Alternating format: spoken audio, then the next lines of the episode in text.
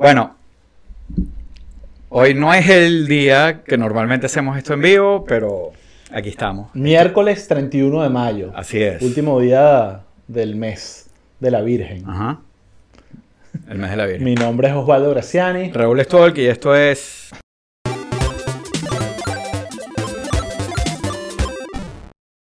La cortina nunca sale como es. Bueno, Clásico pueblo. sí. People. Mira, ¿Todo bueno, bien, Raúl? todo- Te veo como estresado. todo bien. Está- está- No, chamo. Bájale dos, así. mucha carrera, mucho trabajo. Bueno, bien, esos son, buen- esos son buenos Sí. problemas. ¿no? Mira, eh, voy a hacer el, el housekeeping rápidamente. Primero que nada, los- las grabaciones en vivo las hacemos los martes a las 8 de la noche. Hoy es miércoles, pero bueno, ayer no se pudo. Pero acuérdense que todos los martes a, a las 8 de la noche grabamos los episodios en vivo. Vale la pena pegarse porque hay un grupo súper chévere en el live chat y es una forma de participar en la grabación. Eh, todos los que están viéndonos en este momento deberían aprovechar para darle al botoncito del like en YouTube para alborotarnos ese algoritmo y que Pueblo People llegue lejos. De todas maneras, acuérdense que mm, por la plataforma que nos estén viendo, se pueden suscribir, pueden poner estrellitas, comentar, darle like a los episodios, eh, todo eso ayuda. Eh, como siempre mm, decimos, nuestra red social favorita es Patreon. Tenemos un Patreon donde tenemos más de 50 episodios eh, exclusivos y además tenemos acceso al chat PPT, que es un chat de Telegram donde tenemos a los Patreon y conversamos con ellos y, y bueno, la verdad es que es una es como una experiencia distinta y paralela de, de Pueblo People donde donde la audiencia takes over. No, pero está bien. eso Pero está bien, es una nota. Es más, a- hasta a Sí. veces nos ignoran. Ayer puse Sí. un mensaje como, chicos, no va a haber live hoy. Eh, y a las estaban 8 de la, y a las ¿no? 8 de la noche, ¡hey, el live! Y que- para eso está el chat, cual. chicos. Eh, dejamos en el Patreon más, déjame decir aquí que que estamos live. lo deberíamos publicar probablemente mañana, un episodio sobre Succession que terminó esta semana. Y Osvaldo me convenció de que me echara eh, un binge.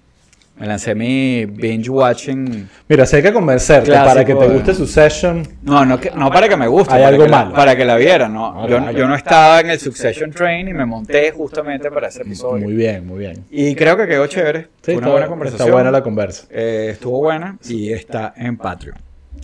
Así, bueno, Eh, estará, todavía no está. en Bueno, sí, es- va a estar mañana. Exactamente. Sí. Para Ajá. manejar expectativas. Hoy, hoy tenemos como 700 temas también, como la última vez. ¿no? Hay unos cuantos, uh, hay uh, varios. hay varios que se pueden pasar rapidito, Ok. eh, pero estamos listos. ¿Quieres que repase la agenda de una Sí, vez? repasa la agenda. de hoy. Ok, bueno, primero, aunque esto pasó la semana pasada, vamos a hablar, Sí, ya se siente como si que Sí. fue hace un siglo. vamos a hablar de lo que, eh, de el lanzamiento de DeSantis, porque bueno, hay mucho que conversar ahí de todo, tanto de tus Sí, predicciones. eh, un, un- hasta- un punto, un punto sobre eso. Eh, en nuestro Twitter, arroba pueblo underscore people, si van al, al, al feed, eh, dejamos grabado el... Nosotros hicimos un Twitter Space después del lanzamiento de Santi. Ujú.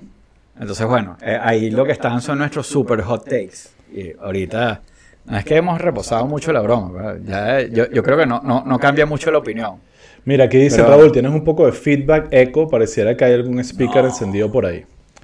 No será tu teléfono. Soy yo que tengo el, el feedback. Usualmente Raúl mm, eh, me tira los problemas técnicos a mí, así que eh, que sea él me, me genera cierto Voy a placer. tirar esto sí para el piso para allá. Avisen cómo está el audio, porque, oye mejor? porque a veces pasa también que arranca bien y de repente decide cambiar solo. Sí. Eso es lo que pasa cuando... Sí. cuando- Bueno, eh, se, oye, si- se oye eco en los dos, solo en el mío. Avisen para tomar medidas. sí. Voy a bajar de un poco el volumen aquí para ver qué pasa. Ok. Ajá, entonces, estabas hablando de, de algo, de Ok. Succession. ¿no? Bueno, no. eh, estaba hablando de que de pueden. Ajá, de Santis. Hicimos un space, lo pueden ver en nuestro Twitter. ¿Qué más tenemos? Bueno, vamos a hablar de lo de Santis. Eh, par de comentarios ahí de cosas que estaban por ahí eh, pendientes que son simplemente para pasarles por encima, como la victoria de Endrogan. Endrogan. En Drogan. Eh, también tú quieres, tuviste una experiencia interesante con, con, un tweet que pusiste de los dialectos en español que se están Sí. formando. Que, Aquí eh, en, en el Imperio, en Miami. Exacto. Y eh, también vamos a hablar de Netflix y un gran tweet que me lancé la semana pasada que puedo decir que está en mi top 1 El- de tweets más polémicos. el Graciani Gate. el Graciani Gate, eh, que wow, mucho que hablar de eso, porque, porque sí, está interesante. Habla mucho de, de Twitter y de también, nada, de, ya hablaremos de eso. Y bueno, la otra noticia que está por ahí es de eh, los comentarios de Lula, que han generado tanta polémica, asumo yo, en, en- sobre todo en, en Venecia, pero, pero en, en otras partes de América Latina también. Sí. Y bueno, va a valer- vale la pena conversar ahí de, de- de- de ese tema porque creo que también hay que compararlo con las declaraciones de Bo- Boric, que es otro izquierdoso, pero que de repente se leyó un poquito mejor el manual de, de democracias liberales y, y le hizo paz. Aquí dice, todos los días hay un protagonista en Twitter, el juego eh, es no llegar en, en serio, Eh, ese día Osvaldo fue el main character, sin duda alguna, sobre todo en Twitter Argentina y Twitter España. Eh, hay muchos que hablar de eso, que, Sí. que está divertido, y otro que, que realmente fue un poco traumático. Em, pero antes de eso... Te traumaron en Twitter. Bueno, o sea, no, o sea, Te no- trolearon. no, cuando, cuando mencionan el nombre de tu familia pa, y, y te amenazan con matarte, eh, estoy seguro que no te Eh, daría tanta risa. amenazaron con matar. Sí, sí, sí, Raúl. Eso, eso, Eh, es, ah. eso es Twitter España.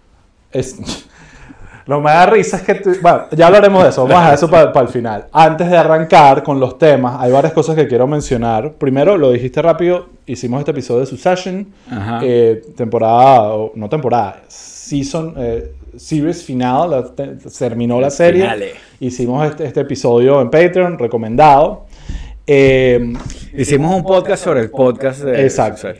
Eh, otra cosa, hoy fui, por eso es que tengo este, esta bandita verde, aquí en Miami, un evento llamado Lengua, que es como una conferencia de eh, marketing de gastronomía. Ah, qué interesante. Eh, pero bueno, más allá de eso, yo eh, fui con mi hermana, porque mi hermana está en el mundo gastronómico y estamos ahí explorando algunas cosas. Eh, pero en parte también fui porque lo produce un buen amigo, una persona que aprecio mucho, muy talentosa, se llama Nidal Baraque, que es venezolano. Un poco para... y ojo, este evento no era de venezolanos nada más.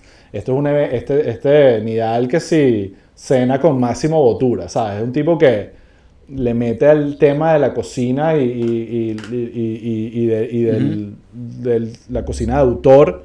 Y esto es un evento interesante porque traía, estaba la gente de Salty Donut explicando el tema de escalar y estaba eh, Alejandro Díaz, que es el, el que creó Sí, sí, el Miami Slice. Miami Slice. Cuento interesantísimo eh, porque uno se crea a veces muchas eh, narrativas de, como Lula, de, de que, wow, todo el dinero que le habrá metido en marketing para que Tom Brady y David Beckham y todo el grupo del Miami Heat haya a- a- posteado sobre la vaina. Y al final el tipo hizo una ponencia sobre cómo generar hype y la, la- la conclusión fue, enfócate en hacer un producto que la gente ame. Y ya, o sea, el tipo no le pagó a nadie, no le pidió a nadie el favor, simplemente fue la calidad del producto que hizo que, que, que, que ahorita, bueno, sea, los problemas que tienen son de que no, de que las colas son de dos horas y, y- y tampoco esa es la idea, pues. Claro. Entonces, bueno, eh, ah, un poquito de Matrix Beneca ahí, porque Alejandro Díaz, que también es el que está detrás Sí. de, de La Latina, que es esta...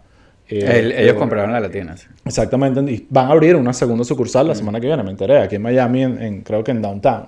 Entonces, bueno, eh, obviamente, como nosotros hablamos mucho de la Matrix Veneca, Sí, sí. se sintió bastante en este evento. ¿no? Fuerte en ese evento. Sí. Qué bien. Otra cosa decir, lo hablé en el episodio anterior, además fue cómico porque en el episodio anterior estaba en un modo super hype, porque Miami Heat estaba 3 a 0 en la serie, solo necesitaba ganar un juego que era esa misma noche que grabamos el podcast. perdió. Perdió ese, perdió el siguiente, perdió el siguiente. Y estábamos, bueno, que se acabó todo. Vamos a, a- a- pasar de ser el momento más épico al más loser, porque iba a ser un récord que no, de cómo perder una serie de la manera más humillante de todas. Pero no, lo lograron, ganaron. Estamos en la final. Miami Heat contra Denver Nuggets, que arranca mañana. Así que bueno, Denver Nuggets. los Denver Nuggets. Sí. ¿Por qué te da risa? Marico, ¿no te da risa ese nombre para un equipo de básquet? De Bueno, Nuggets de oro. Obvio que son nuggets de oro. Y no McNuggets. Eh, no, no, me, no me sorprendería de, de otro estado, pero no de Colorado. No, no, Eh, pero pero, sí, Gustavo, mi hijo, también ama Denver Nuggets porque cree que Porque son los McNuggets. Porque, porque, claro, él tiene Claro. 8 años. Está bien. Ok. bien. Pero bueno, ba- bastante interesante y, y- y, bueno, si eres fan de, si eres fan del deporte o de tu ciudad, que es Miami, eh, you gotta watch it. Ok. Voy a Eh, estar pendiente. Lo otro, para cerrar, antes de arrancar con los temas, es el tema de Sí, no, hemos empezado. eh, la que vamos a hacer un episodio especial de las primarias en Venezuela. Sí. Así que atentos por ahí, que vamos a traer a gente que probablemente sabe un poquito más de, de nosotros, o por lo menos tiene un poquito más controlado el pulso local, para que nos expliquen ahí. eh, oh, que tienen otras opiniones. Exacto, eh, que nos expliquen ahí un poquito cómo se siente la cuestión allá y no solo desde aquí, la comodidad de Miami, ¿no? La comodidad, marico. Sí, la comodidad, sí, bueno, sin duda es. No. Eh, bueno, en ni- ningún lugar es tan fácil, Raúl, pero, pero creo que. eh, Creo que estamos está, en, el- está yo- claro yo que creo, yo está que estamos en el lugar más caro de Estados Unidos, probablemente sea Miami en este momento. No, no, no lo es, pero, pero no debería ser tan caro. Exacto. Eh, Eh, ok, arranquemos. Vamos a hablar de lo de Santi porque pasó la semana pasada. Eh, y vamos a dejar lo de Netflix porque aquí estoy viendo que todo el mundo quiere hablar de cómo me dieron un palo la semana Claro. pasada. Todo, yo, yo- ¿Sabes esta película Being John Malkovich? Sí, claro. Una peliculón. Yo sentía que era así, mi- pero todos eran eh, Pablo Iglesias. Yo, yo lo que sentía es que mi timeline se llenaron de un montón de Pablo Iglesias a destruirme la vida con su malbañaísmo comunista. Bueno, Pero bueno, eso no fue todo Sí, el mundo. Eh, así que eso es parte de la... de lo- eso lo hablemos después. dale. Pero ¿quieres hablarlo? Pues he hecho como tres preámbulos para la vaina de Netflix. No, bueno, de bolas que lo quiero hablar, pero lo, que, lo quiero dejar al final para que la gente no se, no se nos salga. Mira, ajá. Bueno, Vamos a hablar primero de DeSantis. Sí. Habíamos hablado la semana pasada que DeSantis, eh, primero tú estabas, aclaremos, que tú estabas apostando y dando tu vida. No, no, eso, eh, eso sí, bueno, lo hice ya en, el en el Twitter Space, lo vuelvo a hacer. Sí, eh, perdí. Perdí, Sí, es así. sí. Hay, hay que aceptarlo, Bueno. no, no, no hay otra. No es la primera Eh, vez, Raúl. No es la no, primera vez. No, pero... ¿Qué, fue la, ¿Qué fue la apuesta que te gané con que me, invitaste a un Chick-fil-A? Hay un video de, de esa vaina y todo. ahí. No me acuerdo. Pero Ah, hubo ahí una apuesta que... Sí, fue también una vaina así. Sí, pero en este caso creo que fuiste un poquito más arriesgado, porque la apuesta de Chick-fil-A era algo como, estaba 50-50, pero apostar con todas las señales que estaba dando de No, no, apostamos esto nada, era, Pues, era como que- querer llevarlo con todos los odds en contra para después ya- bañarme de gloria y no pasó pues. y no pasó, Sí. no pasó. ¿Qué pasó? Ahora, lo que, mm, bueno, se lanzó. Entonces, DeSantis se lanzó a... Si eso se le puede llamar un, lanza- eh, un, un la- un lanzamiento. Que eso O- realmente- O fue un lanzamiento estilo Elon Musk.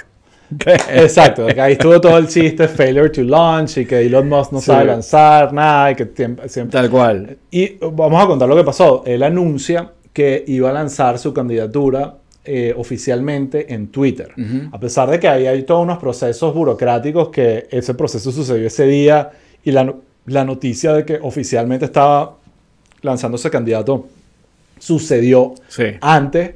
Esa fue la primera vez que lo escuchamos. El, creo que fue el martes o el miércoles en la noche, no me acuerdo ahorita, creo que fue el, o el jueves en la noche de la semana pasada, que, que, que se lanza y anuncian que va a ser a con, en Twitter con Elon Musk y David, ahorita se me olvidó el nombre del personaje, que quiero hablar de él porque me, me parece, eh, eh, es como que el chavismo bizarro, porque es como que los millonarios que creen que son neutrales. Eh, Sachs. Ah, Sachs. David Sachs.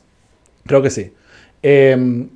Y, Vamos a hacen, buscarlo, pues, pues. y hacen este lanzamiento en Twitter Spaces. Bueno, Antes de, antes de hablar de la ejecución del lanzamiento, ponte que retrocedemos el tiempo y te dan la noticia de que DeSantis se va a lanzar en Twitter con Elon. ¿Tú hubieses pensado que eso era una mala estrategia o una buena estrategia? Antes del... eh, porque después de haber Bueno, el desastre que sucedió, eh, es difícil pensar que fue una buena estrategia, pero... O sea, yo lo hubiera visto como lo que. O sea, como igual lo estoy viendo. O sea, me parece que ahí había como una jalada de bola.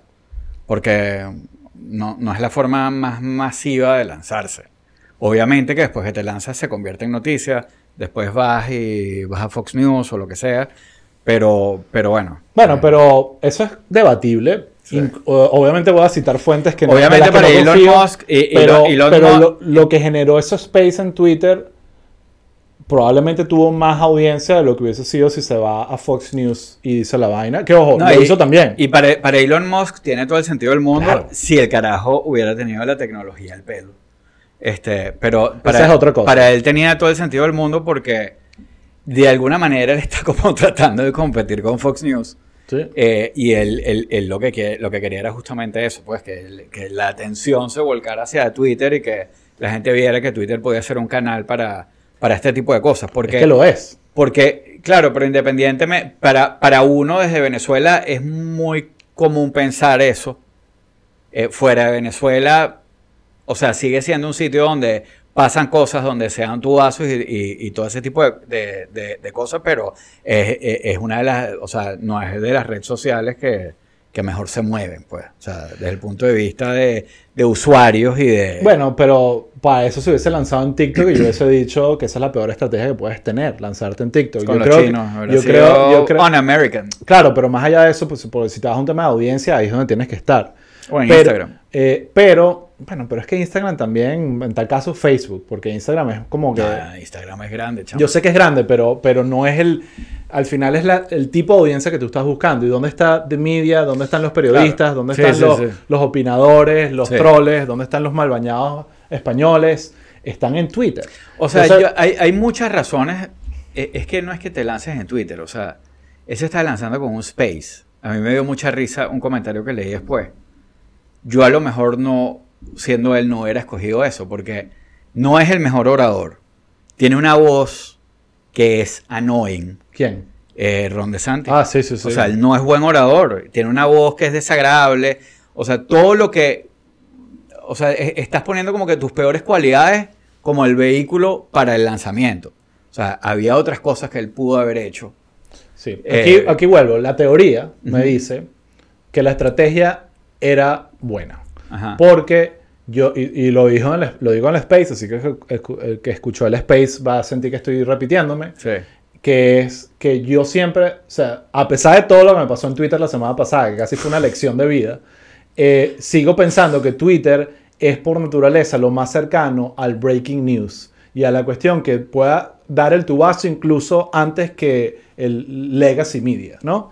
Eh, y en, en esa teoría sigo pensando que es real, pero volvemos, en la ejecución, ¿sabes? Tú no vas a ver a alguien en Fox News lanzándose presidente y que se caiga la señal, o que se congele la señal, No, no. o, que, o que colapsen los servidores. O que Entonces, se, pa- se para la escalera mecánica entonces, en la mitad de la ¿qué pasó? Al- aquí ya nuestra audiencia es hipereducada, pero lo repito igual, por si acaso alguien aquí cayó sin, sin querer.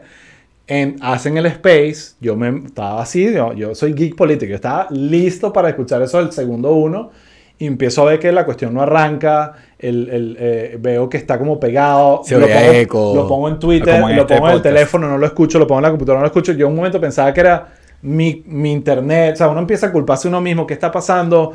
Y de repente te das cuenta, empiezo a ver Twitter, y en Twitter empieza toda la gente a decir, ya va, esto está colapsando. Sí. Y ahí veo que ar- finalmente escucho algo, y es que si uno susurro, y ahí es que te das cuenta del mega fa- fail del, del lanzamiento Claro. técnico. ¿Sabes? Técnicamente fracasaron. Ellos trataron, que lo conozco, esta, esta estrategia la, la he aplicado hasta yo, cuando se, se te cae una página y tú dices, éxito, había demasiada gente y no lo puedes nunca. Entonces, escuchar a Elon en modo BTV y al otro David Sachs en modo BTV, porque te lo juro que el, el nivel de, de, de- de propagandístico de la vaina y que no nos imaginábamos, ¿cómo no te vas a imaginar que Elon Musk lanzando a el único candidato que más o menos le puede competir a Trump iba a ser un evento Claro. mediático, ¿sabes? Sí. O sea, si no te imaginaste eso, eres el la peor No, y- persona para ser también, el dueño de y también, Pero claro, también desde el punto de vista técnico, Elon Musk es una de las personas que tiene que ser más seguidores en el mundo. Por eso. Entonces, si tú,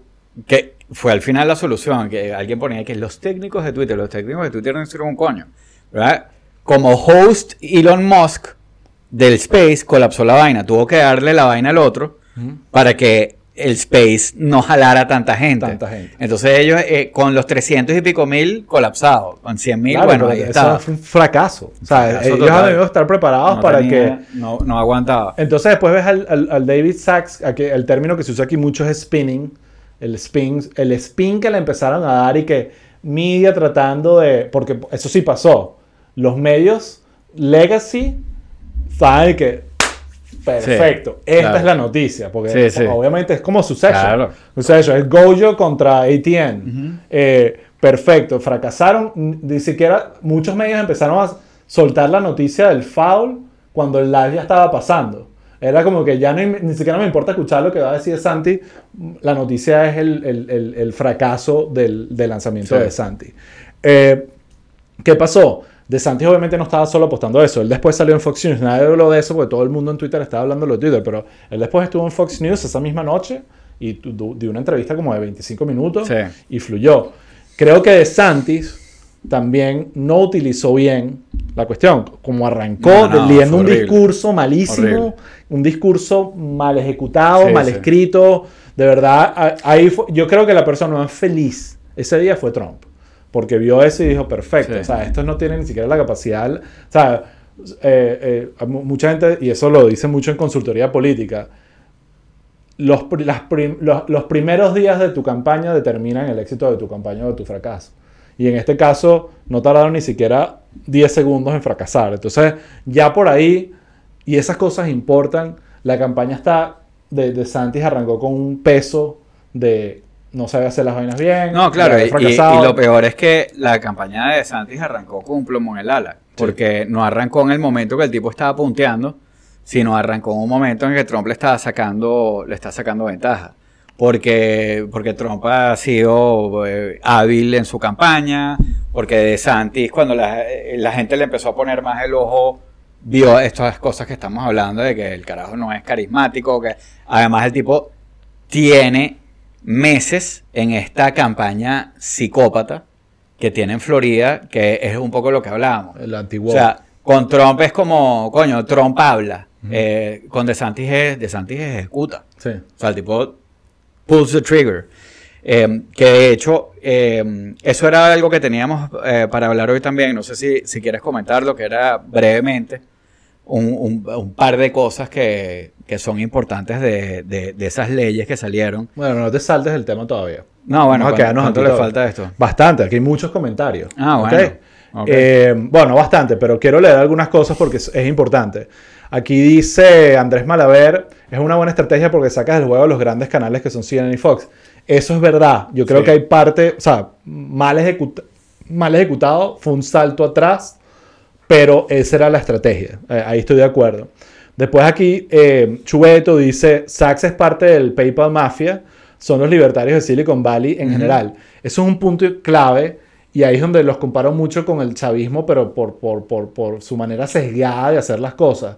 Era lo entitled de la entrevista. Todo, no, no se habló de inflación, del costo de la vida. No, eh, Eh, fue, la- y la- y la "Ya, me vas a proteger mis bitcoins. Claro. E- Era como que, vamos a hablar de Twitter y lo increíble que es esto. Era como un- Sí. el egocentrismo de No, estos y- dos personajes. además- es insoportable. pero más allá, más allá de eso también era, Entitlement. era, era como, bueno, obviamente era un lanzamiento de una campaña, no es que ellos iban a reventar a DeSantis o hacerle preguntas difíciles. Claro, pero- pero, pero, pero era en formato de entrevista, que yo nunca entendí por qué ellos están como entrevistando, entre comillas, a DeSantis, y era como, eh, Ron, Governor, eh, ¿Viste el meme que sacaron de ti eh, eh, metiéndose con el tema de las armas y tal? Y ellos mismos como que respondían la pregunta. O sea, sea, como que le resolvían, le dejaban la cuestión empaquetada para que él siguiera. No, fue una conversación súper chimba y patética, pues.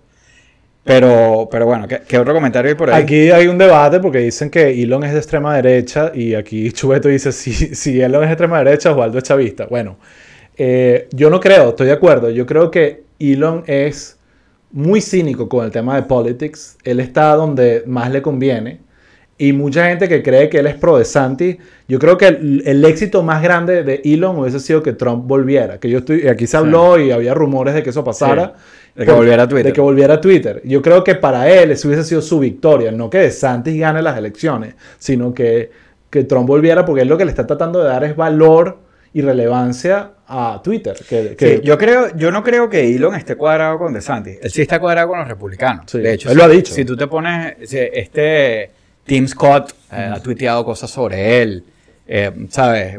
O sea, él, él está cuadrado y, y como dices tú, él lo ha dicho frontalmente, pues. sí. Eh, Otro comentario que aquí, tampoco significa que el carajo sea de extrema derecha. que este comentario lo voy a expandir en el cuando hablemos de mi, mi, mi, mi experiencia con Twitter la semana pasada. Pero aquí dice Mike Swell que, que mi timeline de Twitter es puro racismo salvaje y eso que no sigo a nadie con esas tendencias. Eso es probablemente porque no les has dado el tab de following or for you. Hay uno que es el for you, que es el... Cuando yo lo pongo, te das cuenta Es que horrible. casi que es Elon curando. Sí, sí. Déjame darle las personas que más triggeren a Oz para que él ponga una vaina polémica Claro. y lo maten después Claro, de para que se más España. la vaina. Para que lo mate Twitter España.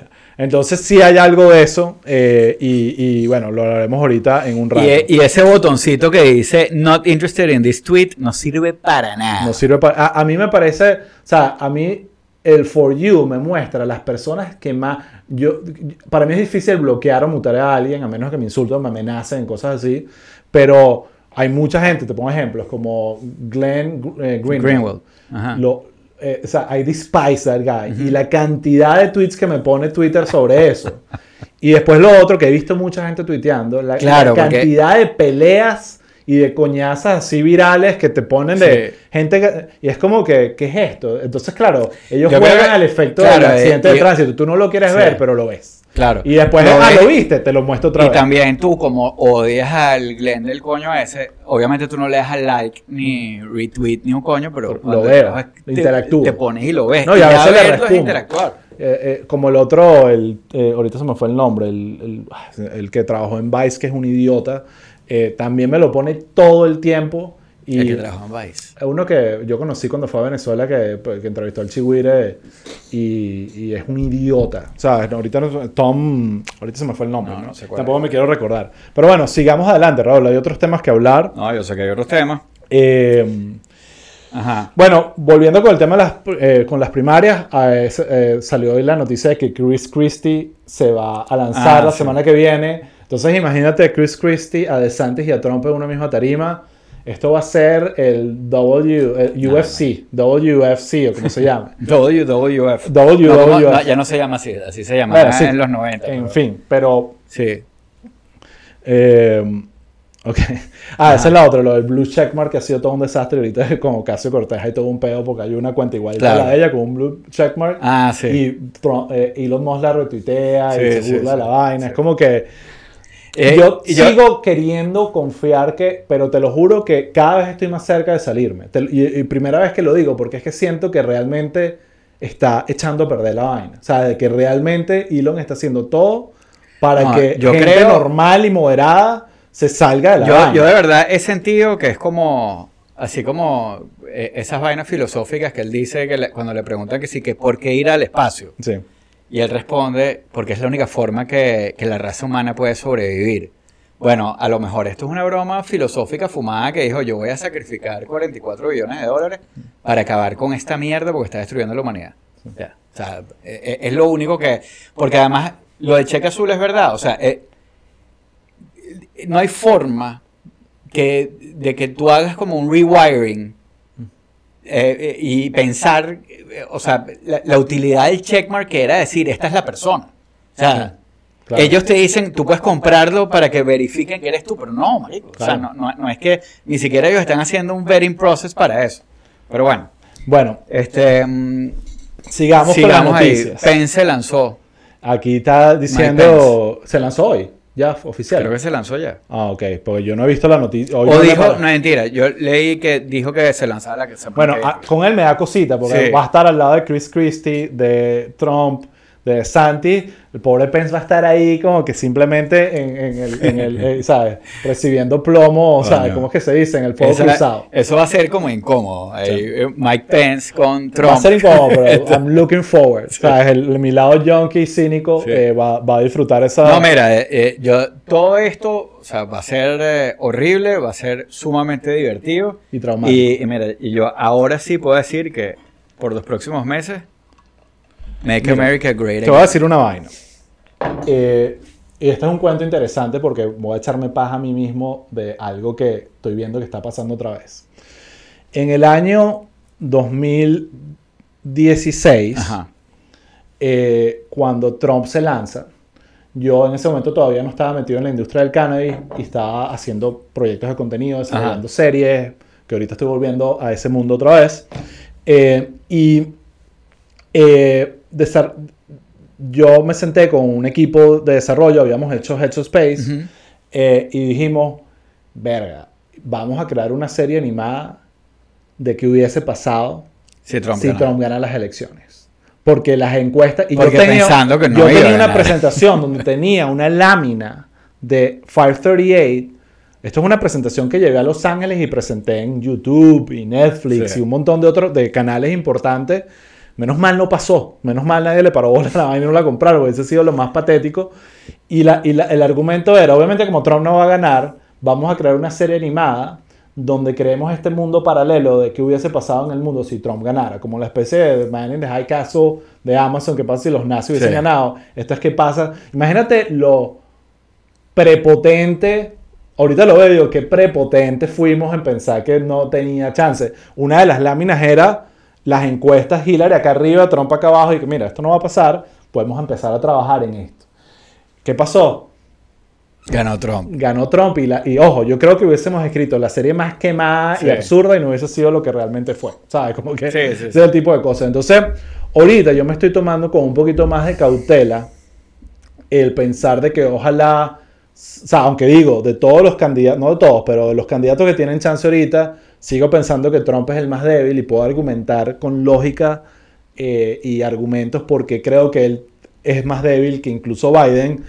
Pero no voy a ir a Los Ángeles a presentar una serie de qué pasa Ah, si no, Trump no, ni de hubiese ganado No, una segunda eh, reelección. No, no, no, yo no, yo no estoy. Ojo, yo no estoy diciendo que yo creo que Trump va a, a ganar. Yo Sí, que- pero yo lo que creo es que desear- Trump va a arrastrar a todo el mundo al subsuelo. Sí.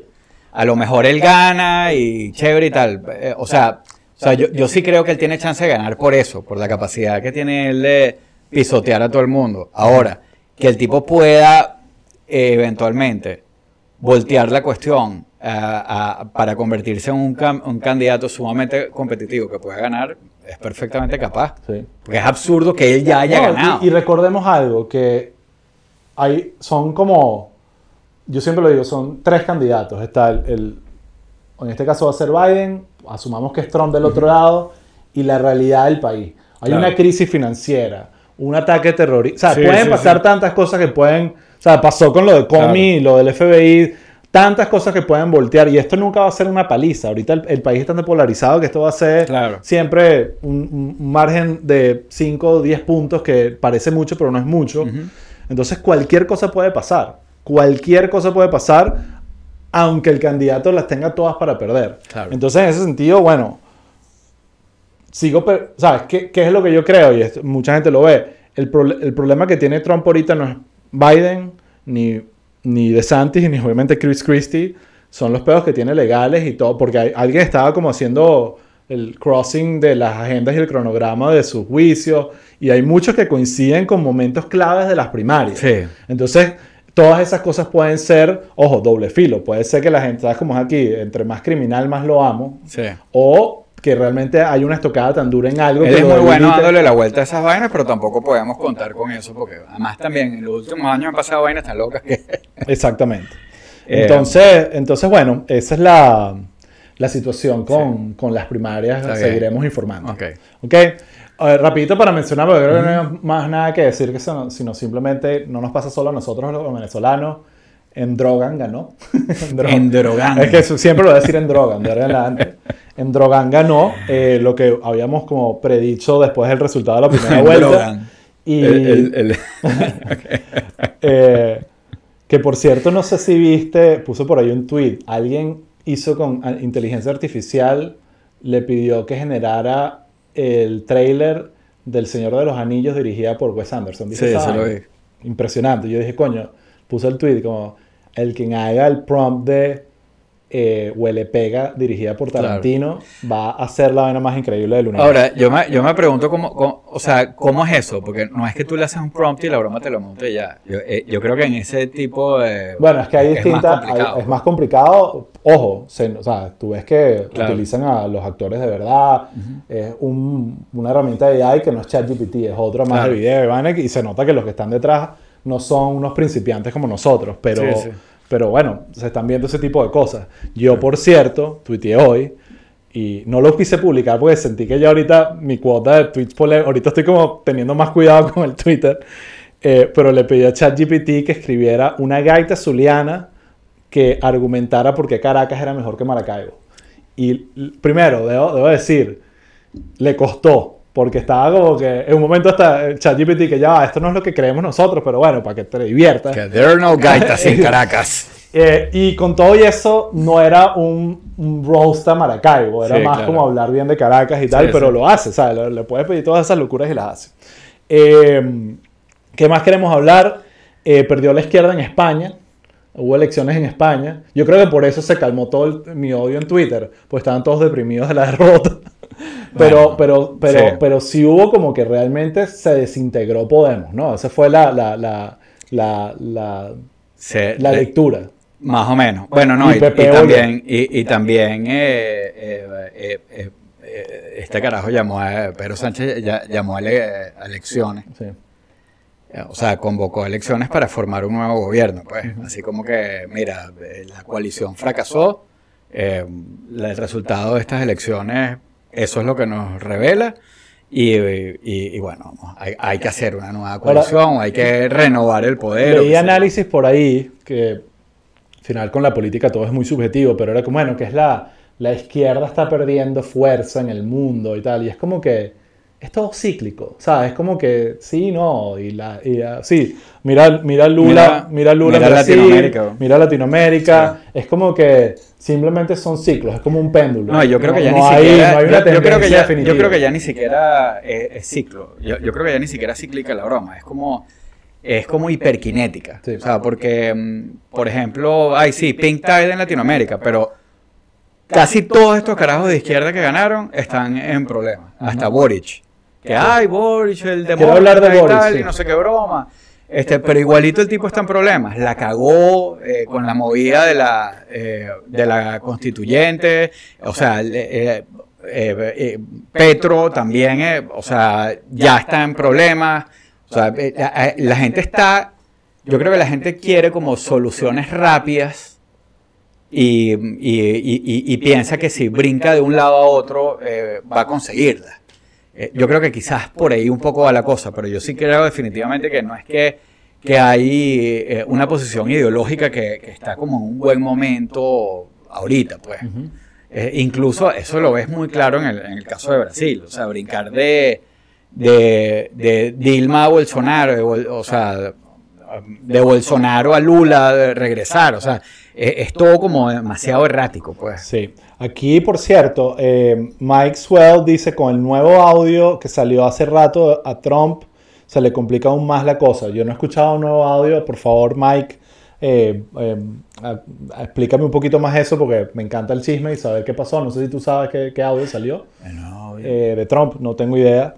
Eh, mira, volviendo al tema de la política y de izquierda y derecha y las tendencias, yo creo que realmente la tendencia clara es hacia el populismo. A- a- y ahí obviamente no importa la tendencia. Entonces, pasa lo de Lula, vamos a saltar ese tema de una vez que es interesante, además a todos nos, sea, de, de verdad, es, o sea, fue tan heavy lo que vi de Lula que mi, mi Pero eso venía. Venía, pero yo nunca pensé que iba a ser tan descarado. Yo nunca pensé que. Yo pensé que una cuestión es que lo invites a la vaina y tomes la foto con él y listo, pero que tú vayas y eches el cuento de que todo el tema del autoritarismo en Venezuela es una, una narrativa. Es, es yo creo que realmente lo, es damaging para Lula. Yo creo que eso no lo, no lo ayuda. O sea, yo siento que mucha gente vio eso y dijo, estás loco. No solo los venezolanos que estamos pasionales con la vaina, sino que siento que fue un... Tanto que, bueno, sale como Boric, y ahí es el punto que quiero a declarar, decirle al tipo, ya va, tú no estás viendo todos los migrantes sea, yo sé que para ti lo- y para mí y para todo el mundo los migrantes venezolanos son un problema, pero eh, ellos no se están yendo por la narrativa. Ellos Sí. se están yendo por... Lo que pasa es que... Eh, eh, y, Sí. y bueno, eso obviamente Venezuela, el Twitter o, o sea, la- Sí. el mundo político venezolano colapsó con esas declaraciones hasta un punto que me dio risa porque vi a mucha gente, mucha gente que respeto y, que, y todos los que apoyaron a Lula en las elecciones y que ya va, tú estabas claro de quién era el otro candidato, ¿no? Porque tampoco es una... Sí. O sea, yo, y yo sé que tú y yo tuvimos esa discusión y tú estabas medio pro Bolsonaro. Porque No, no pro Bolsonaro. Hay dos maneras de ver esto. Una es, yo voto lo que ayuda a mi país. Y eso lo entiendo y lo respeto. Y la otra persona dice, yo voto con mis principios de que voto por el candidato que mejor pueda ayudar al país en el que estoy viviendo. Y ahí era, o votas por Bolsonaro, o caso número uno, o votas por Lula, caso número dos. Era, era, era Sí. así de sencillo. Bolsonaro realmente es impresentable. Un Sí, personaje. Es, es- es impresentable, pero, pero no es impresentable para los venezolanos. claro, y ahí entiendo. Así como es, Duque. es un sea, debate. los- lo- probablemente los dos presidentes latinoame- eh, de- en Latinoamérica que, que tuvieron políticas más favorables para los venezolanos fueron Bolsonaro y Duque. Sí. Duque, el del mundo, probablemente. Porque el super TPS ese que sacó es una cosa que casi que no tenía precedentes eh, a nivel mundial. Eh, pero, o sea, por eso es entendible que, que y esta conversación. Lo tuvimos, lo tuvimos. se- es respetable, pero a mí me cuesta un candidato Pero, sí, el tipo es un monstruo, es un eh, monstruo. el, el- Es un el- loco. el peor ser humano del mundo. Es, es un loco, pero Lula es un criminal, marico. Bueno, no sé si llamarlo criminal, pero también está no, de mal. verdad que sí, marico. Sí, pero, Ah. pero ya, Esos yo te lo digo, yo conozco muchos brasileros, gente que respeto y no podrían creer que estamos ni siquiera debatiendo que Lula es mejor que dicen, o sea, Lula tendrá muchos defectos, pero Lula arregló esto, arregló lo otro. Tienen argumentos que él tenga una opinión equivocada sobre lo que está pasando en nuestro país. O sea, el eh, rollo es que, o sea, esto yo no creo que sea un problema para Lula y por lo siguiente. De verdad, hay como un consenso mm, regional y casi que me atrevería a incluir a los Estados Unidos ahí.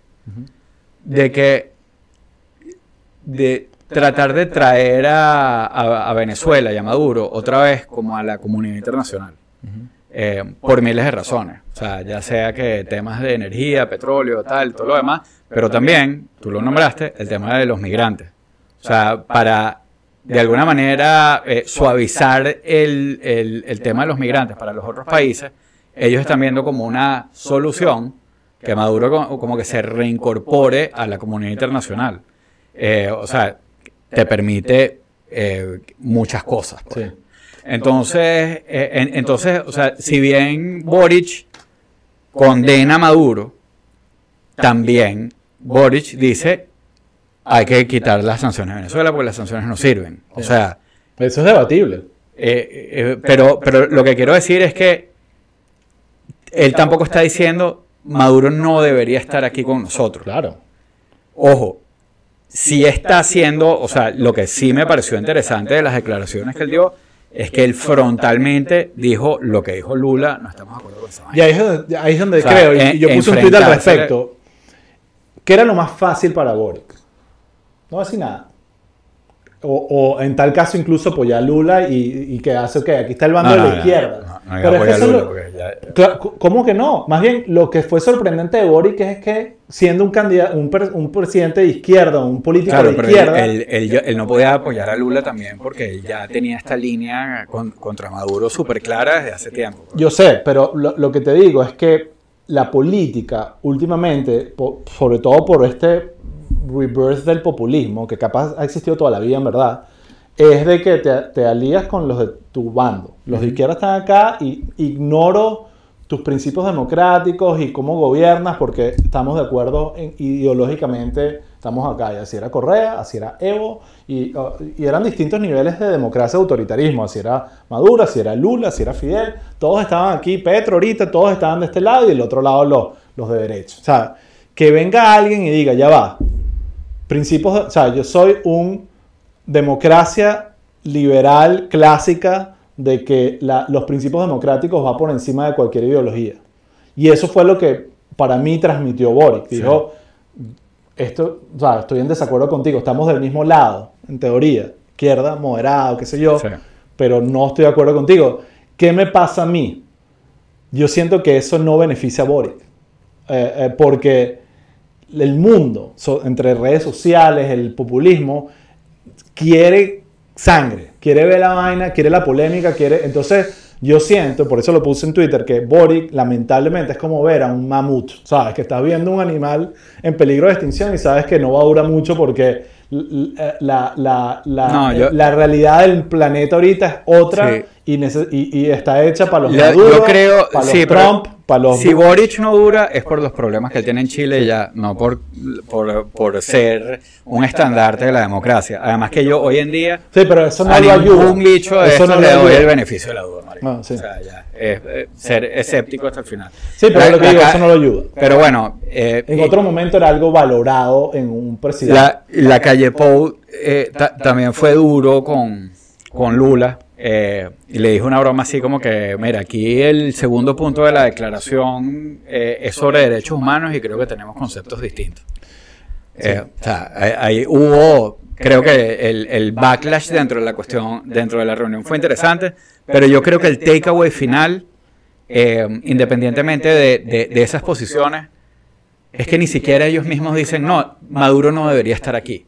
O sea, Es eh, que, bueno, primero, y, e- y e- esa reunión es un, un hiper mega gran triunfo para Maduro porque de verdad ya es como oficialmente su no, y, y yo retorno creo a que, la comunidad internacional. ya ese zombie estaba más que muerto, pero fue otro golpe mortal para el interinato, porque eso sí No, queda claro. sí. Claro, yo sé, pero él lo menciona. Lula dice, ya va, le están haciendo casi Sí, este sí. loco que. Eso, eso ahorita, con el tiempo, es como esas relaciones que tú en el momento no entendías si era bueno o malo y después pasan los años y dices, ¿qué estaba haciendo yo con esta persona? Eso es lo que nos está pasando a todos con el interinato. Y ver a Guaidó ahorita dándole mm, eh, por Twitter a, a- a Lula lo que da es lástima. Es como que...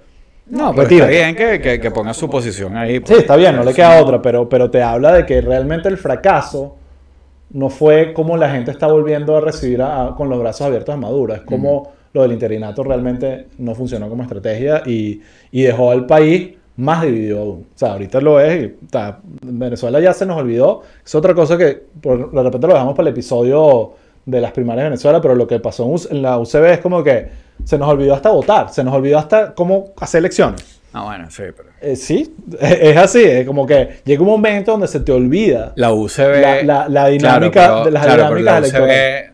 Y esa elección en particular no es el mejor ejemplo de que se nos olvidó cómo ser demócrata.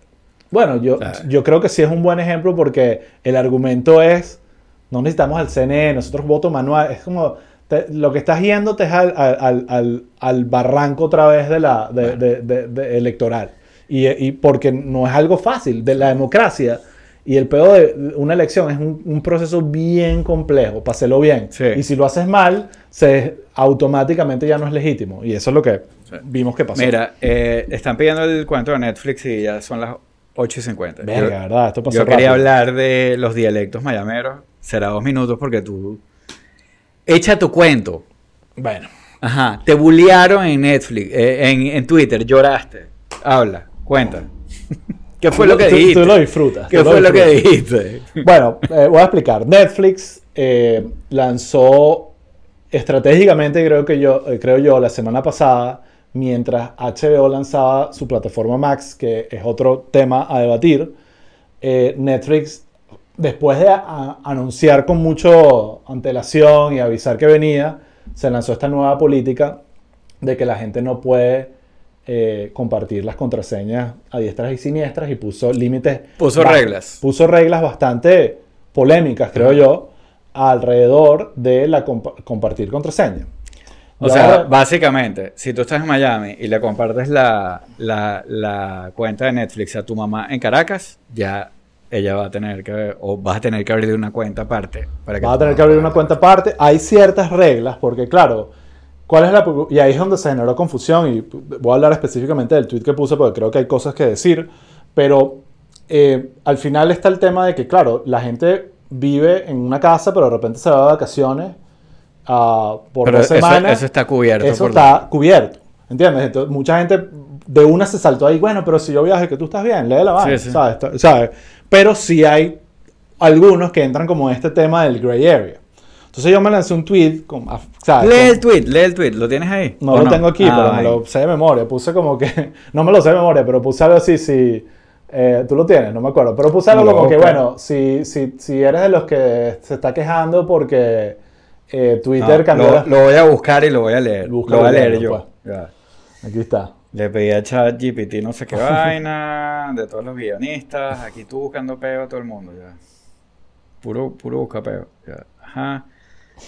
Greg, ese es el que te gustaba, ¿no? Greg. Ajá. si eres de los que está molesto con Netflix porque ya no te deja ver su contenido con una contraseña prestada, tal vez es buen momento para reflexionar y dejar de ser un maldito ladrón. Estabas buscando pleito. Estaba buscando pleito. Primero, You fucked around and you found out. sí, de eso se trata Twitter. Eh, va- déjame empezar por ahí. El tweet estuvo mal. de bola. No, no de bola. O sea, yo sé que tú eres un cagón y tú te lanzas todas kosher y, y bueno, eh, eso está, está bien. Ujú. Pero eh, el tuyo estuvo mal porque obviamente fue demasiado amplio. Y yo, sé, y yo, y yo, Sí. yo uso la, la- el término maldito mucho. Gente me regaña, Sí. en mi casa me regañan. Pero hubo yo algo- creo que mucha gente se ofendió Claro. más por el maldito que por el ladrón. Pero yo creo que tú le agregaste insulto, la injuria, o bueno, o lo peor no fue el tweet. Yo creo que lo peor fue que en verdad tú te pusiste a pelear con todo el mundo. Me puse a pelear con todo el Con mundo. todo el mundo. Y yo decía que este carajo está loco. Bueno, no, eso es normal. eso Bueno, es pero quedaste atormentado por la vaina al final. Quedé atormentado. Primero, pues llegó un momento donde, donde estaba bien heavy el ataque. Yo, yo me di cuenta, fue muy cómico porque arrancó con Twitter Venezuela, pues puro venezolano ofendido. Y va, y ahorita quiero hablar de los grupos que se ofendieron, porque yo creo que hay un grupo al que le tengo que pedir perdón y otro al que le- más bien le tengo que, tengo que decir, Marico, el mundo está muy mal. Eh, eh, después entra como en Twitter Argentina. Me empiezo a dar cuenta so- por la manera que escribían, Claro. que eran un montón de argentinos Sí. eh, mal bañados. contigo, y cuando ¿no? digo mal bañados no es porque piense que los argentinos son mal bañados, sino que esa comunidad de argentinos comunistas, básicamente, eh, estoy seguro que no se bañaban. Y pasó lo mismo con Twitter, con Twitter España. De repente Sí. empecé a ver un montón de gente en España insultándome de todas las maneras posibles, que los insultos españoles son divinos, entonces más o menos los disfrutaba. Pero bueno, el tweet, el tweet se fue súper polémico, mucha gente lo criticó y lo que me di cuenta es que, primero, hubo un grupo de gente que se ofendió porque es ese caso que conocemos todos de la persona que literalmente le estaba dando la clave a algún familiar, A su mamá, a su mamá, claro. a sus tíos, a su primo y, y estaba compartiendo la clave y, y ahorita está arrecha porque Twitter le está pidiendo que pague por eso. Voy a insistir, creo que eh, sí, deberías pagar. O sea, yo, yo tengo- mi papá tiene cable en Venezuela, yo no le estoy pidiendo que me pase la clave para yo verlo acá. Eh, eh, está, eh, hay ciertas cosas que sí, pues ese es el modelo de negocio. Y aquí no quiero entrar ni siquiera en el detalle de, de la cagada de Netflix en su, en su messaging, porque ellos promocionaron el, Tú puedes cambiar de opinión. o sea, no, no solo eso, puedes hacer una estrategia de marketing que no funciona, te das cuenta, ellos, o sea, si lees, que esa es la parte, la gente se quedó en el tweet y no investigó nada y venía y me atacaban Bueno, con algo que claro, era- ¿Quién hace eso? Claro, pero entonces la Netflix argumenta que 100 millones de sus cuentas estaban compartiendo eh, entre más o menos e indiscrimin- indiscriminadamente las claves. Y eso obviamente no es, eh, no es modelo de negocio para nadie. No, claro. Entonces mucha gente, bueno, pero es que ya su contenido es una mierda. ¿Y que por qué será?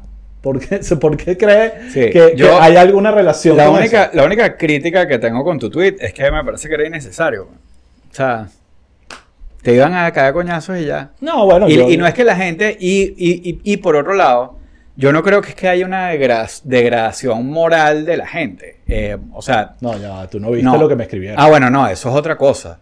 Eso es otra No, no, cosa. con Tipo, respecto al tema, me decían, hay gente que me ponía, si yo pudiese robarme la comida, me la robo. Si yo pudiese, Claro. todo lo que yo claro, hago es robar. siempre, siempre hay unos degenerados, pero la mayoría de la gente, La mayoría eran unos degenerados. bueno, no. La- Claro. Bueno, ok. Los que salieron a defender. Yo la mayoría, porque yo me metí a jurungar, la mayoría de los que de, de los que vi decían, coño, para mí Net- Netflix me había prometido, bueno, cambiaron la política, mala suerte.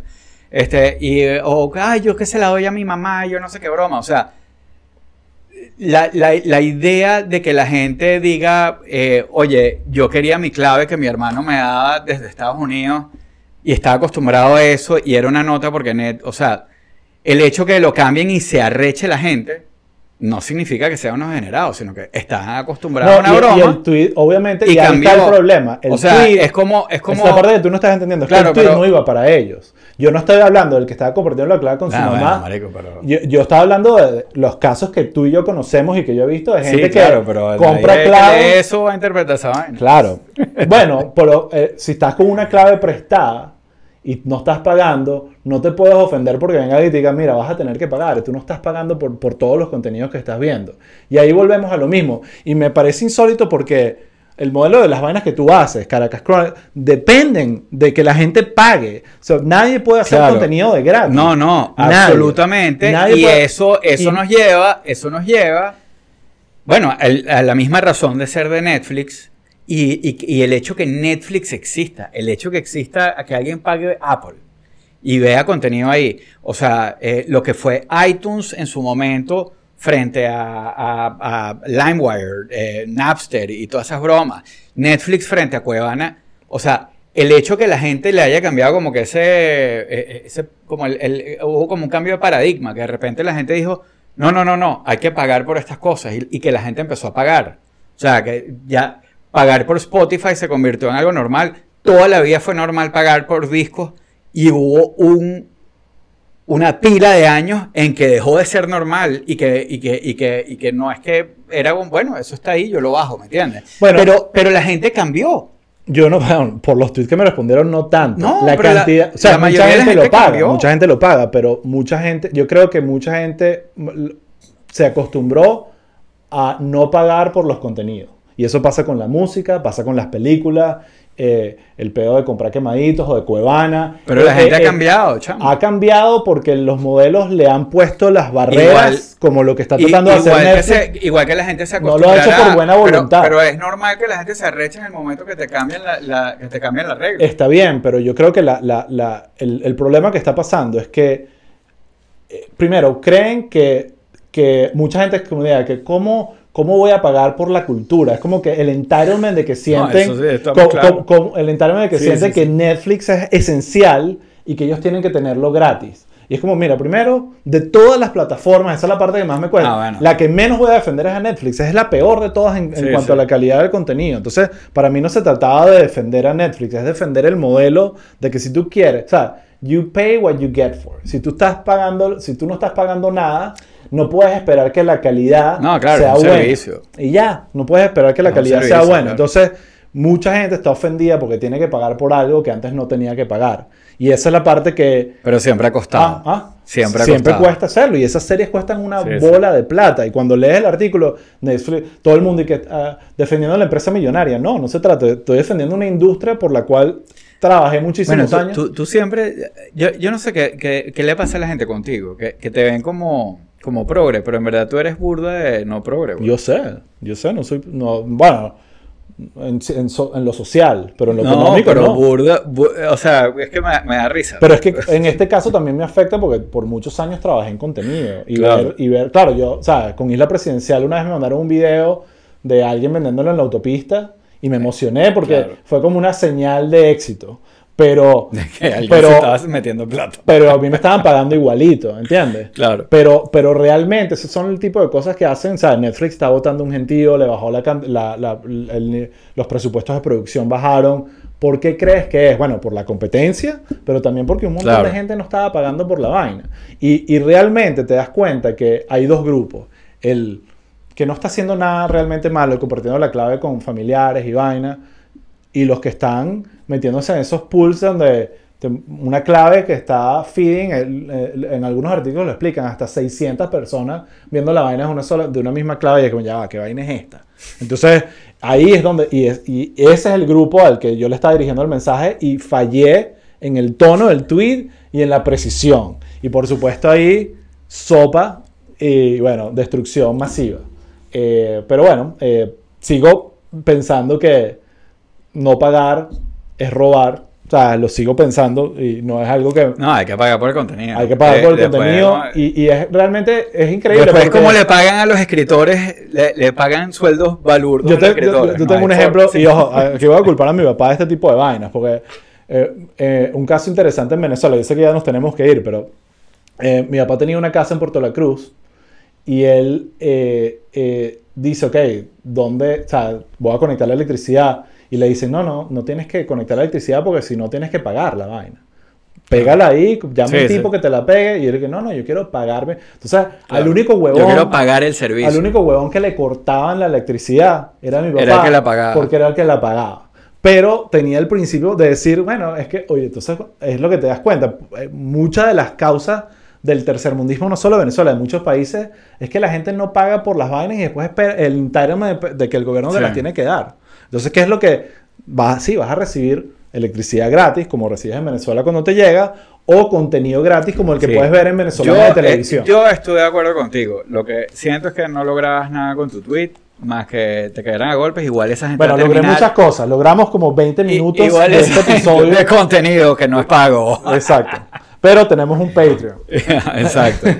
que seguro voy a Tenemos repartir la Patreon. clave por ahí para Sí. que la gente no la pague. Mira, nos comimos toda la vaina, no pudimos hablar de mi tweet que sí tiene 2000 likes, porque la gente le cae. Osvaldo es como libertarian un poquito, sí. En muchas cosas, en muchas cosas Ah, sí. puede ser. mo- el- el Puede ser. die. Puede ser. Eh, pero bueno, aquí va a ver qué dicen los comentarios. Los, eh, Ah, el tema de los deportes, que era lo que tú me decías el otro día, este, que es súper caro. Claro. Bueno, por eso Netflix no tiene deporte, ¿sabes? entre, ot- entre otras cosas. Y, ahí fue eh, el otro argumento, y que bueno, pero mira, nadie está defendiendo Netflix. Tú puedes no pagar Netflix y tu vida no va a cambiar mucho. Vas a pagar Apple o pagas HBO o no pagas nada y ya. Sí. Pero había como un elemento de que esto, Lee. esto es la electricidad, ¿sabes? O sea, si yo no tengo, esto es internet, entiendo. Si es internet y te quieren, ¿entiendes? Es como, pero justamente el internet que tú no puedes prestarle el internet a alguien a otro, en otro país, ¿entiendes? Hay como un Claro. tema de, de que sí, tiene que haber ciertos límites. Entonces, muy- o sea, yo, la gente que, bueno, pero yo sí lo puedo compartir con mi familia, ajá. ¿Dónde traza tú la línea? ¿Sabes? ¿Cuáles, cuántas, cuántas com- puedes compartir? ¿Tres personas? ¿Cinco personas? ¿Diez personas? Sí. ¿Mil personas? Yo, y, y bueno, y, y ellos irán cerrando, así como eh, incluso Spotify dentro de tu mismo household, para agregar cuentas, te Claro. cobran. Sí, eh, bueno, y tienes ciertas cantidades de pantallas, pero puedes viajar y entonces Sí. hay un tema, si tú viajas por más de un mes, entonces tienes que pagar. Pero ¿quién, quién realmente está viajando por más de un mes continuo? Verga, ¿sabes? Alguien que de- probablemente tiene los recursos para pagar la vaina. Yo me acuerdo, yo tenía cable en- Bueno, en, sí. la, en la playa. Eso tiene que solucionar. Y yo tenía- Solucionar. No, yo lo que creo es que tienes que acostumbrarte a pagar. Yo, yo- o sea, yo me acuerdo que nosotros no teníamos cable en la playa, porque había que pagarlo. Pero coño, estás en la playa, necesitas realmente Claro. cable en la... Entonces es como, y si, y si lo necesitas, bueno, son 8 dólares, 7 dólares, tampoco es tan grave la vaina. Entonces ahí es donde yo creo que simplemente le estás quitando algo a alguien que eh, ya se habían apoderado y sentían que era de ellos. Claro, pero eso es normal. Vuelvo y normal. te digo, o sea, yo eh, lo, vi- lo viví yo en algún momento, cuando bajaba música, de repente yo sí fue por una cuestión que yo dije, oye, hay que, esto hay que pagarlo, ¿me entiendes? Claro, Y- pero hay una Pero diferencia. me pasé el switch eh, Yo, y, yo- ojo, y- yo también y me bajé ¿me torrents aquí para que me jodan, me- pero había una razón específica que no los podía conseguir en, en- viviendo en Venezuela de ninguna otra manera. Entonces habían bandas que yo amaba, no se podían conseguir los discos, no había No, eh, pero- a- a- a- no había iTunes ni nada en ese momento que era como que O sea, en yo- el momento que iTunes empezó la vaina que tú pudieses bajar, yo hice el switch automático porque para mí era calidad, era como yo escuchaba la vaina y que esta vaina suena como si me la están Mm. poniendo en una estación Sí. de AM y, y, bueno, ahí está, you get what you pay for. O sea, Claro, así sencillo. Pero en verdad uno se acostumbró. O sea, tú te... Yo no. No, porque para mí era otra cosa. No era tanto... Era de repente... Fue como cua- cuando, cuando uno podía bajar música de internet, era como que de repente el mundo se te abrió. eh, ¿Sabes? Ese fue como... Como de verdad uno de los de las culture shocks más grandes de, de internet, aparte del porno. Sí. O sea, es eso, de, de decir, tengo todo este contenido en la punta de mis dedos, está aquí, lo puedo tener, puedo oír toda la música que a mí me gusta. Y, o sea, obviamente uno se acostumbró y mucha gente se acostumbró, pero después cuando ¿sabes? Se fueron haciendo sistemas para que la gente fuera entrando, la gente fue entrando, hasta los que no querían. Sí. O sea, eh, y ya, es normal. Pasará con esta gente, no. Sí. O sea, no, no- creo que sea un big deal. Pero bueno, Bueno, nada, aquí ya estamos, ya, ya es la hora. eh, Sí. No sé qué más decir de esto. Ya, mi- mi- no, ya, ya. Bueno, eh, eso también lo puse en un tweet. De lo que más he recibido argumentos. Primero, es una empresa multimillonaria, por lo tanto está bien robarle. Eso lo escuché muchísimo, lo leí muchísimo. Pero de una manera tan repetida que sentía que eran bots. Pero capaz no eran, son seres- eran todos los españoles. No, no, eran de todos lados. Eran de todos lados. Argentinos, venezolanos, colombianos. Eso llegó para todos lados. Mucho era eso. Otro argumento que es un poquito más justificable, pero no, era como que, ya, pero yo estaba usando, prestándole claves a mi mamá. Y mi mamá, bueno, entonces, es como que si hubiese una ley, si robas a- por el nombre de tu mamá, sí está bien. Obviamente no. Y después la más, la que más me molestaba, porque es muy tercermundista, era, si yo pago Netflix, yo puedo compartir la clave con quien me dé la gana. Y es como que, eh, eh, así obviamente nada va a funcionar en la vida. O sea, hay ciertas reglas y ya. O sea, tú- ese entitlement de como... Claro. Entonces, ¿cuál, vuelvo, ¿cuál es la línea? Si tú decides compartir esa clave en Twitter con 100 millones de personas, Sí, pero es que yo, Netflix la- tiene la- que mamarse yo, yo- yo en este caso lo, lo que veo es, o sea, para mí es muy sencillo. Ya, Netflix cierra la broma y la gente se acostumbra.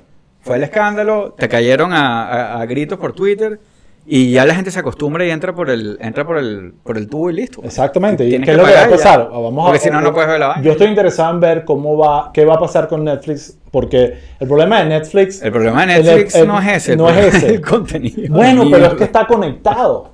Está- ¿Tú qué, por qué crees que HBO está haciendo las vainas arrechísimas? Porque ellos, la monetización de ellos es totalmente distinta. Mm. Ellos dependen. Me decía mucha gente, Amazon te deja. Bueno, Amazon, su negocio es vender huevonadas Sí. por correo. Cualquier verga. Eh, el- el- el- el- el di- para ellos el contenido es un servicio adicional para que tú te enamores con el Prime y ya. Pero para Netflix, Netflix no está vendiéndote nada físico. Lo que te está vendiendo es contenido. Entonces ahí voy. Netflix está en problemas porque su contenido no es ya ni relevante. Eh, y yo creo que la estrategia va a ser de ellos. O sea, van a preparar una serie que así, un, un Game of Thrones, un- un- una vaina que nadie pueda vivir sin ella. Y va, van a levantar los suscriptores y ya, eso es lo que van a hacer. Porque la gente paga es por buen Claro, contenido. sí. Y listo. Entonces, nada, Ya. Lo, lo dejamos hasta acá. Ya. Vamos a ver los Sí. comentarios. Basta con la lloradera. Eh, Eh, me debes mi tema para el próximo podcast. Eh, ¿Cuál es tu tema? El de los dialectos. El de los dialectos. Bueno, lo hablamos la semana Bien que viene. interesante y bien chévere. Y aquí, tuve- nadie, aquí nadie estaba pidiendo y, tu y- tema. y mi tweet tuvo 2000 likes porque a todo el mundo le caigo bien. Así que vamos. Perfecto, eso está bien. Tú eres el bueno y yo soy el malo, sin duda. Pero bueno, coño, No, pero estuvo la, chévere. la- la- la maldad a veces Va. hace las cosas. Pero sí digo, y lo repito una vez, eh, y lo hablamos ya para cerrar, que a- hace unos días George Harrison lanzó un tweet todo malo y yo argumentaba como que hay veces que solo hay que decir perdón y ya, y la cagué. Sí. Yo con este tweet digo, no, o sea, no lo he borrado porque siento que eso es peor, pero digo, coño, No, no tiene que lo, lo he podido hacer mejor. Sí. Eh, más allá de, eh, en, en mil cosas. O sea, así que la cagué, lo Prometes siento. A los mejores que, tweets a los que solo a, a los que solo le compartieron la clave a su mamá. Ese, el mensaje no era contra ustedes, Bueno. sino contra los que realmente estaban robando, que sí son varios, incluyendo en España. Está bien. Eh, Bueno, hasta nada. la próxima. Nos vemos, chicos. Los Chao. queremos. Seguimos adelante.